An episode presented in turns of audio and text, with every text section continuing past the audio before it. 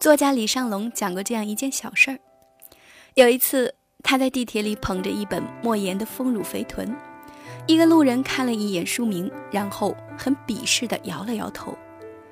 路人也许在想，这家伙竟然敢在公开场合看黄书。还有一次，李尚龙在教师休息室里捧着一本《希望永远都在》，一个老师走了进来，看到了他。再看了一眼书名，用很嘲弄的口气说：“你也看鸡汤啊？”那个老师不知道的是，《希望永远都在》是一本讲柬埔寨历史的书，只是名字像鸡汤而已。书里面的故事血淋淋的，让人思考着世界的变革和柬埔寨的过去。生活中有太多人喜欢站在自己的角度和立场去评判他人。在不了解事实的情况下，以己夺人，妄加评论。但是凭什么呢？看过这样一句话：一个人最大的恶意，就是把自己的理解强加于别人，把所有的结果理所当然的用自己的过程来解释，并一直认为自己是正确的。就像之前，上海俩姑娘蹲在地上等地铁，被人拍照曝光到微博。评价其不雅观、没教养，可你怎么知道人家不是走很久很累了，或是身体有不适呢？还有电影《搜索》中的高圆圆，因拒绝给老大爷让座，被众人集体指责其道德沦丧。可他们并不知道，上公交车之前的他，刚得知自己罹患癌症，心灰意冷，沉浸在惊愕与恐惧之中。现实生活中，这样的事情还少吗？庄子有云：“子非鱼，焉知鱼之乐？”不了解他人，就不要轻易下结论。深到骨子里的教养，就是从不随意评价他人。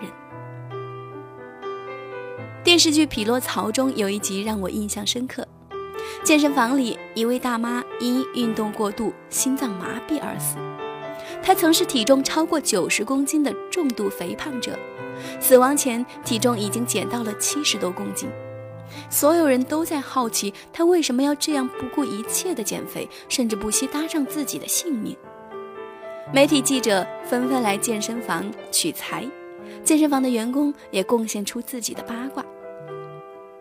大妈的前夫两个月前再婚了，而且据说对象是一个特别苗条漂亮的女人。他肯定是因此深受刺激，才决定下心减肥的呗。于是，在没搞清楚事实真相以前，媒体以“切勿因爱美而过度减肥”为主题播送了一期新闻。然而，他们并不知道，大妈拼命减肥的背后有着多么悲伤的理由。大妈和前夫有一个在读高中的女儿，由前夫抚养。两个月前，女儿被查出肝硬化，已经到了末期，只有接受肝移植才能活下去。大妈的血型和女儿一样，但是医生说大妈得了脂肪肝，只有减重三十公斤才能进行移植。于是，为了在短期内迅速减重，大妈没日没夜地在健身房内跑步，只为了救她最爱的女儿。正如男主所说。不管自己的话有多大分量，就信口胡言的人实在太可怕。我们总是太喜欢先入为主了，太喜欢用自己的偏见去揣测、衡量别人，但其实我们根本不了解别人曾经有过怎样的经历，心中有怎样的痛楚。我曾路过深夜的小酒馆，看到趴在门口痛哭的上班族。也曾见过地铁站里一边抹眼泪，一边拎着高跟鞋光脚跑下楼梯的姑娘，还有在食堂里顿顿就着免费的例汤啃馒头的少年。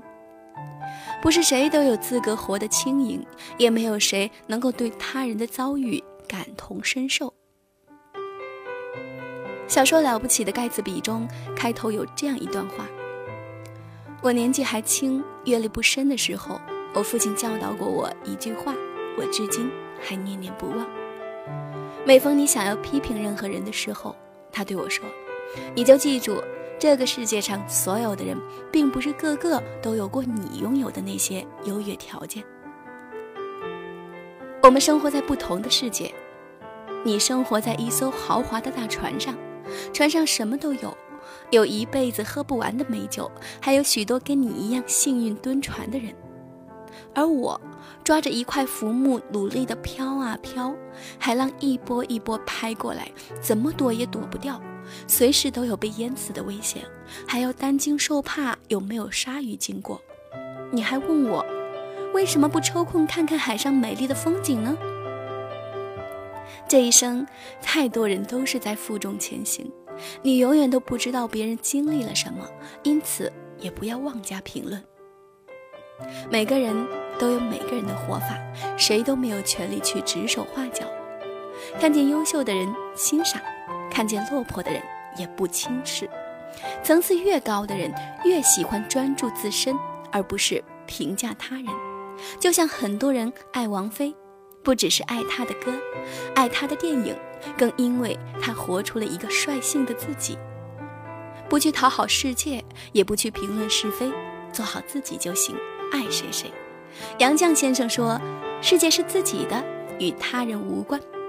人生最曼妙的风景是内心的淡定与从容，专注自身，你会拥有更广阔的天空。”最后和大家分享一个故事吧。一位画家做过一个试验，请人指出他一幅画的缺点，结果被贬低的一无是处。次日，他又请人指出同一幅画的优点，结果被夸得十全十美。他得出结论：永远有人欣赏你，也永远有人批评你。安心画好自己的画就好，不随便评价他人是一种修养。而不活在别人的评价里，是一种修行。我是妍妍，以上与君共勉。